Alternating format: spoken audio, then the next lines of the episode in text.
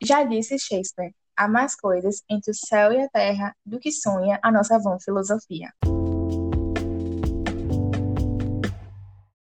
Nosso papo de hoje é sobre um elemento especial da cultura brasileira. Então, já passa seu cafezinho e senta aqui com a gente para essa conversa. A produção do café aqui no Brasil é responsável por cerca de um terço da produção mundial do café. Ou seja, nosso país é de longe o maior produtor de café, há uns 150 anos. Para a Ayurveda, a medicina tradicional indiana, o café é um estimulante que deve ser consumido com bastante moderação em horários apropriados. Sua natureza de movimento pode alterar os estados de consciência da mente. E hoje a gente vai falar um pouquinho sobre nossa relação com o café. Para começar esse papo, eu e Mila a gente vai contar um pouquinho a história de cada uma com o café. Então vamos lá. Mila, quando você começou a fazer as pausas pro cafezinho? Nossa, o café antes era algo assim, tipo, eu não suportava café. Era café ruim, amargo, desnecessário. Eu tomava, gostava do cappuccino, mas eu não gostava do café propriamente dito. É aquela coisa, né? Café ou você gosta ou você ainda não começou a tomar. Justamente. Porque dizem que até café ruim você toma. Você gosta. já chegamos nesse nível. Então já estão entendendo naturalmente como é a minha relação com o café. Eu lembro que eu comecei a tomar café de verdade, assim, quando eu comecei a estagiar. Que todo mundo sabe, né? Vida de estagiária, aquela coisa, aquela coisa e tal, nem sempre são dias de glória, muitos dias de luta. E aí botaram uma cafeteira do meu lado. Eu passava a manhã inteira no estágio, desde 8 da manhã, depois de uma viagem longa. E aí eu, ah, vou tomar aqui um cafezinho, aquela coisinha ruim. Vamos aqui mais um cafezinho, mais um cafezinho, mais um cafezinho. Muito com aquele pensamento de queria me acordar, de queria me deixar realmente mais, mais motivada, mais é, desperta. Eu realmente nunca senti muito naquela época é, adrenalina do café, né? Essa coisa que, é, que desperta. Eu tomava porque eu achava legal, uma coisinha quente, me distraía. É como eu aquecia meu coração dentro daquele, daquela sala gelada de ar-condicionado. Só que realmente eu fui gostando do café. Eu fui aprendendo a tomar o café, fui aprendendo a saborear o café. E aí eu ia para os lugares para tomar café. Então eu saí de uma posição só de vou tomar para me distrair e vou aprender a tomar café. E aí, nesse, nessas andanças, né, digamos, eu comecei, deve ter uns seis anos a tomar café, mais ou menos. Eu comecei a realmente a querer ir para cafeterias, eu querer, eu comecei a querer ir para os cafés da cidade, eu achava que era um luxo, né? Achava tão chique. Ai, vamos ali tomar um café. Achava que era super, super legal. Mas eu passei realmente a gostar do sabor. Primeiro eu tomava com açúcar, então eu adoçava muito café. Depois eu comecei a passar a experimentar sem açúcar. Fui tirando o açúcar, a gente pode também falar de outro podcast sobre açúcar, acho que rende bastante papo.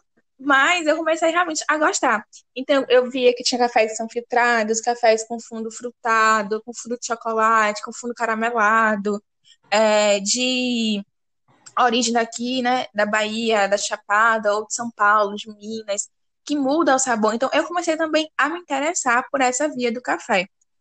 É, essa relação da produtividade com o café foi muito interessante, porque realmente é meio que uma uma compulsãozinha que a gente cria, né? A gente cria o ritual do café, de manhã, passar o café. Eu gosto de passar o café de manhã, então eu acordo, meu coadorzinho de pano, passo meu cafezinho, não sei o quê. Mas eu senti, assim, que nesses últimos anos virou uma compulsividade. Né? Assim, aquela coisa de a gente tomar o café para ficar alerta, tomar o café. Porque o café parece. Só você falar café, você já desperta. Você já dá, dá aquela coisa, tipo, opa, acordei aqui, né, Dani? Tipo, ai, ah, agora vai. Sim, total. A pausa pro cafezinho, só de você levantar para fazer o cafezinho, você já começa a despertar. Uma coisa que a gente sempre fala, né? É do, do quanto o cheiro é marcante. Do quanto realmente o cheiro ativa nossas glândulas, nosso cérebro. E você sente o cheiro do café, imediatamente você quer tomar café. Eu lembro que eu viajei quando eu tava liberado, né? E onde eu tava não tinha café, não saía café.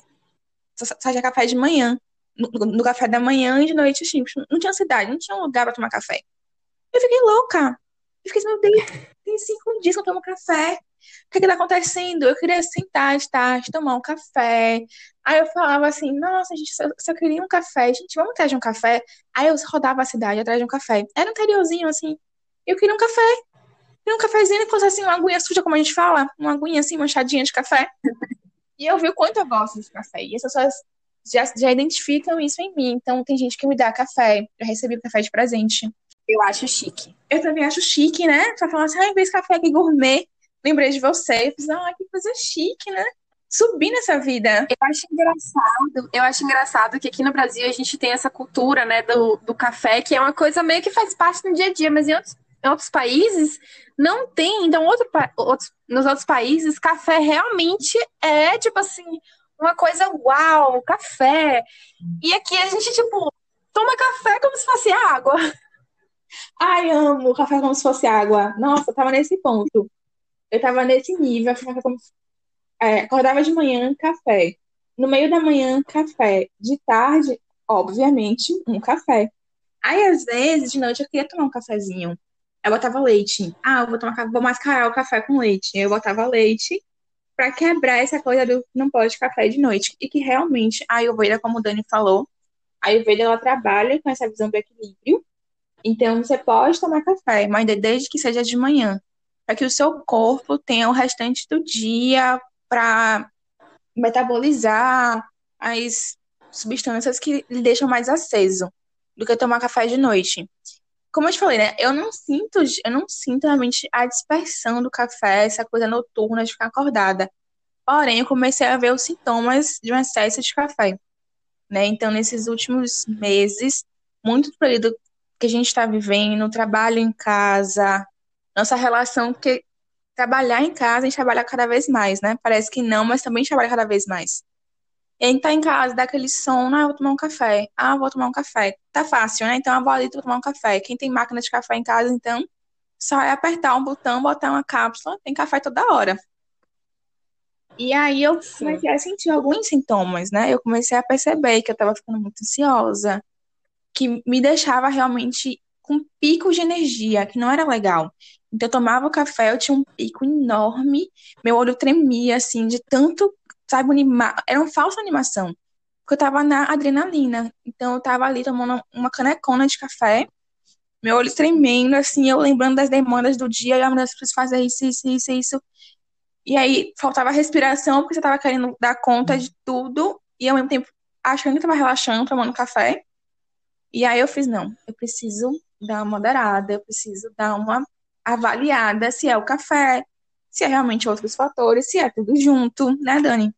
É, aqui em casa todo mundo sempre teve muito muito hábito de tomar café no café da manhã. Algumas pessoas, minha avó mesmo, toma até de noite. Mas enfim, eu nunca tive esse hábito. Mas com o ritmo agitado do trabalho, eu precisei, né, começar com uma xicrinha. Mas aí nunca é uma xicrinha só. É sempre mais de uma. E aí eu comecei a tomar café, tomar café, tomar café. É, tinha dias que eu, quando eu comecei a trabalhar, que eu parei de estagiar, me formei e comecei a trabalhar, eu comecei a fazer a pausa de manhã e de tarde pro cafezinho. Então, nessa brincadeira eram várias xícaras. Aí chegou a pandemia, a gente começou a trabalhar de casa, né? E a questão de trabalhar de casa também é que, assim, a gente não tem muito um um limite, tipo assim, bom, agora eu parei de trabalhar e agora eu estou em casa relaxando. A gente não tem, a gente acaba embolando isso. A, a, o horário de trabalho, o ambiente de trabalho e o ambiente de estar em casa. Então, a minha pausa pro cafezinho era de manhã e de tarde, e assim, eu fazia uma, uma jarrinha de café eu tomava sozinha. Não uma jarra enorme, mas assim, uma jarrinha de café. E eu tomava, tomava, tomava, tomava, porque eu precisava estar alerta para dar conta de tudo que eu tinha que dar conta. Só que aí, é, a gente sabe que a pandemia também teve várias reações em todo mundo, reações diferentes, e eu comecei realmente a ter um quadro de ansiedade. E uma das coisas que eu precisei fazer quando eu estava nesse quadro de ansiedade foi tirar o cafezinho. Porque o cafezinho, eu tomava café e eu ficava, como Mila falou, eu tinha um pico de energia e depois, ao invés de. Porque o café ele dá um pico de energia e depois você relaxa. ao invés de relaxar, eu continuava nervosa. Só que esse pico de energia é um pico de energia falso, porque eu não conseguia produzir bem. Não era um pico de energia e pá, pá, pá, pá, eu tô produzindo. Não. Era um pico de energia que eu tava com tanta energia que eu não conseguia me concentrar para fazer nada. Então, na verdade, afetava mais minha produtividade negativamente do que positivamente. E aí, uma das coisas que eu tive que fazer mesmo foi cortar o cafezinho. Fiquei um tempão sem tomar café. Hoje já tô tomando, ainda tô com ansiedade, mas como eu tô bem melhor, tô tendo acompanhamento médico e tudo mais, é, eu tô, tô, tô tomando café, mas assim, pouco. Antes eu tomava duas, três, quatro xícaras, a jarrinha inteira. Agora eu faço, tipo assim, eu já vou coar o café, eu também tenho um coadorzinho de pano. Eu boto a, a xícara no, no, eu boto a xícara no coador de pano e eu faço aquela xícara e só. E é uma xícarinha pequena. Então, assim, com moderação sempre. Não, é muito legal isso da xícara. Eu também passei a fazer isso, porque eu comprei uma cafeteira quente frio, né? Pra quem bom baiano, um quente frio. E assim, é linda, porque tu é imozinha, ai meu quente frio. Só que ele é, ele é um senhor quente frio pra uma pessoa sozinha. Sim. Então também fazia a mesma coisa. Eu achava ele, fazia ele de manhã, me achava incrível que eu enchia ele a garrafa inteira e ia bebendo. Minha caneca também já era um pouco pequena. E é bebendo, bebendo, bebendo, como o Dani falou, picos falsos que você fica realmente paralisada, meio que assim. Sabe? Eu quero fazer, eu quero fazer, mas você não sai do lugar. É isso. Eu acho que, como é, é, já, já é parte da nossa cultura e a gente tá numa cultura muito de. E aí eu não falo só da cultura brasileira, mas assim, do mundo inteiro, a gente está numa cultura de produtividade, produtividade, produtividade, acaba que o café meio que se tornou uma coisa assim chique no sentido de ah, eu tô trabalhando muito, eu preciso muito de café. Só que café, assim, é legal você tomar um cafezinho e tudo mais, mas é aquela coisa, tudo que não é equilibrado não é saudável. Então, assim, tomar seis xícaras de café por dia não é saudável. Por mais que você goste de café. E, e a nossa cultura estimula isso, né? Uhum. A gente vem de um. Principalmente a gente que é da área de comunicação, quem trabalha no setor administrativo, quem trabalha com essa conexão mais de gestão, vem uma cultura do café. Já de que, ai, Vitória, o cafezinho, quantos dias de café você já bebeu hoje? E vai beber café para trabalhar mais. A gente pouco cresceu, né, entre aspas, com essa cultura de que só é produtivo se você estiver alerta, se você estiver, sabe, vidrado naquilo, e o café ele meio que é associado a esse costume, né? E aí, no meio desse papo todo, essa relação com o café, a gente resolveu perguntar para algumas pessoas como é essa relação com o café.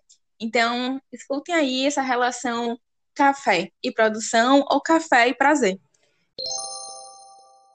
Oi, gente. Meu nome é Anne, eu tenho 31 anos e, a pedido das meninas, eu vim aqui falar um pouco sobre a minha relação com café. Então, minha relação com café começou na universidade. É, na infância, na adolescência, eu não gostava de café, não gostava mesmo. E aí, com a entrada na universidade e a necessidade de dar conta de fazer mil coisas, estudar, empresa júnior, estágio, eu comecei a tomar café assim despretensiosamente como para algo para dar energia mesmo, né? E aí fui tomando gosto, tomando gosto, até que virou meio que um vício. Eu não posso dizer outra palavra, porque hoje em dia eu tomo café várias vezes por dia, muitas xícaras.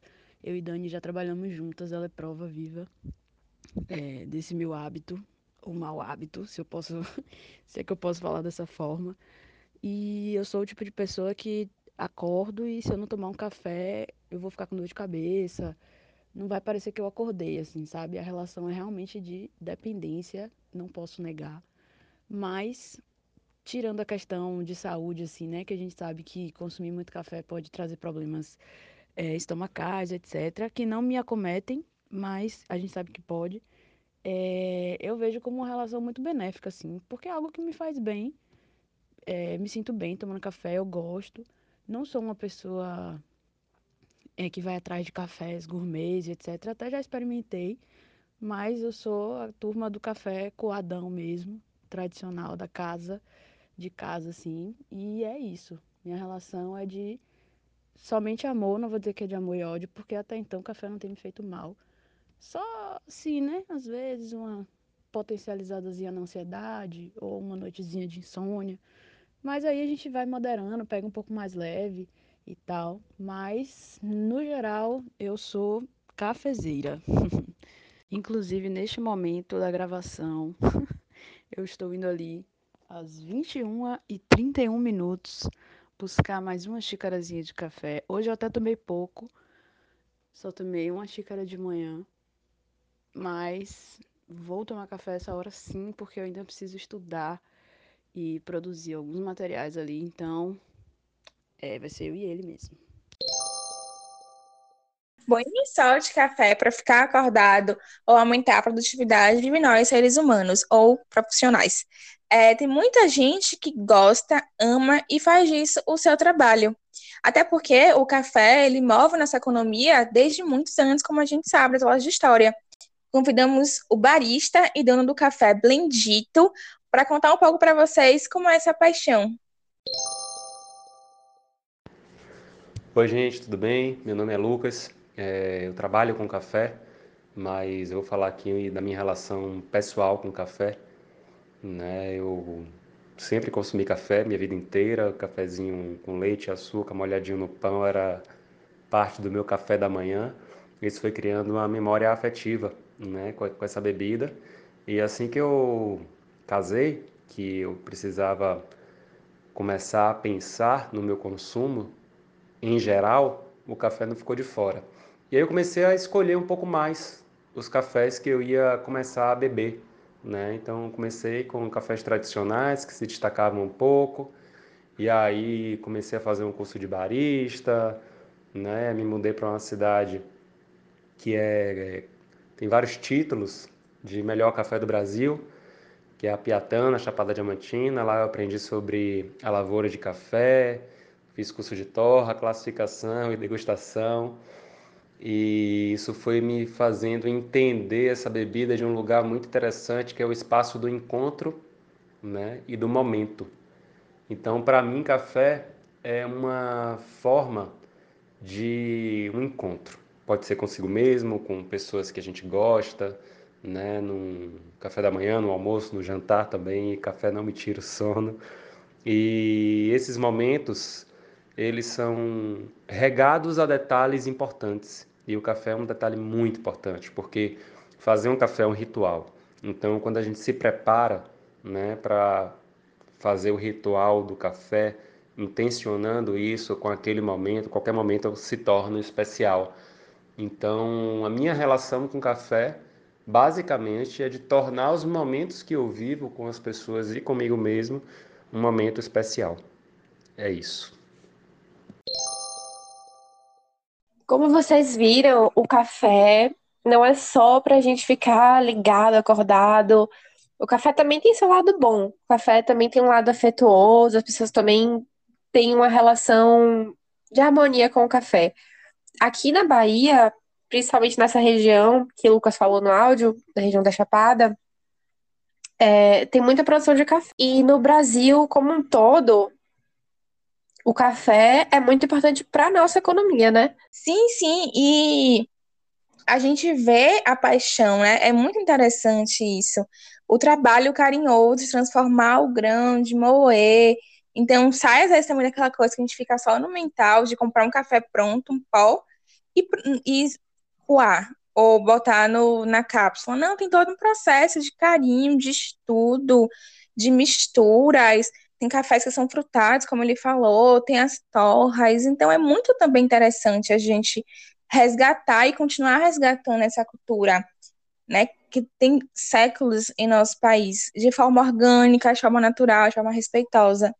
Para quem gosta mesmo de ler sobre café e descobrir novos sabores, novos aromas, aqui eu acho, eu acho que principalmente na Bahia, em São Paulo, em Minas, que são os maiores produtores, tem muito conteúdo para você ir atrás, para você, muita gente para você conversar, muitas cafeterias também para, né, sentar lá depois da pandemia e tomar um café com alguém que você gosta. Eu acho bem legal essa cultura toda. E tem cafés hoje em dia que estão tão, é, eles são tão bem explorados de forma positiva, você até pode achar para entregar na sua casa, para ver como é a distribuição. Então, a gente continua expandindo, né, em outras formas de mercado. Sim, tem vários cafés gourmets, inclusive. Então, fica aí a dica também para a galera que gosta de café consumir de produtores locais e pequenos daqui da região. Isso ajuda pequenos empreendedores, pequenos produtores, pequenos agricultores a se manter. E a gente sabe também que tudo que vem assim do pequeno negócio é, é feito com amor, é feito com carinho, é feito com todo cuidado, com todo afeto. Então, para quem gosta, fica aí a dica: procurem produtores locais pequenos de café. E experimentem, se permitam experimentar o café fora do horário comercial. Claro que não muito à noite, que a gente sabe que ele interfere pelas substâncias que ele tem, mas se permitam saborear o café. Não ter ele como um estimulante, mas ter ele como uma coisa saborosa, que pode incluir na sua rotina, nas suas receitas, até porque, né? A gente fala sempre que é, tudo a gente precisa de equilíbrio. Então, se você não tem uma relação saudável com o café, vai descobrindo é, como é que ele te faz bem, como ele não te faz bem. Se você não gosta de café, prova o café de novo. Faz, prova outra marca, prova de um pequeno agricultor, para você ver se você gosta. E prova é ele sem obrigação. Prova ele sem obrigação, gente, de que vou ficar desperta, ficar acordada. Tem gente que não fica acordada. O Lucas Reis falou aí que ele toma sem ficar acordado. É, é isso. Como a gente pode ver, né, tanto da nossa relação com o café quanto a relação das pessoas que mandaram áudio pra gente, é, a gente pode ver que realmente o café tá no nosso cotidiano, né? E um dado legal é que o Brasil é o segundo maior consumidor de café do mundo. A gente fica atrás só dos Estados Unidos. E hoje a gente está batendo esse papo porque a gente queria pensar é, sobre a nossa relação com o café e sobre a sua relação com o café. Como é que você toma café? Você toma café porque você gosta ou só porque, ai, eu vou tomar um café só pelo hábito? O tema desse podcast surgiu numa reunião nossa, minha de Mila, e que Mila falou assim: Ah, eu vou tomar um cafezinho. E eu falei para ela: Você realmente quer tomar um cafezinho ou você tá indo só pelo hábito de tomar um cafezinho? Aí a gente parou para discutir isso, para pensar e refletir sobre isso, né? Porque, como eu falei, tudo que não tá em equilíbrio faz mal. No fim, eu tomei o café, tá, gente? Eu, no fim, eu fui tomar o café. Mas a gente refletiu sobre isso e meu café foi menor. Fui tomar só uma xicrinha. Sim. É, eu, eu sempre tomei café puro, né? Tipo, sem leite, sem açúcar, sem nada. Café puro mesmo, café preto.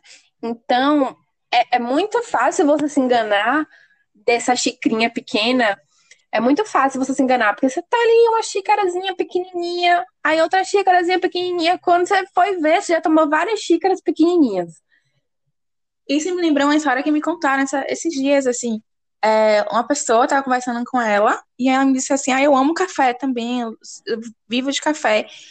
E aí eu tô tomando vários cafezinhos pra me dar a sensação de que eu tô tomando toda hora. Então eu não tomo uma caneca de café, porque me dá a sensação que eu não posso mais tomar. E aí eu vou tomando micro cafezinhos durante o meu dia todo. Eu tenho a sensação que eu tô tomando. Eu fiz, nossa senhora.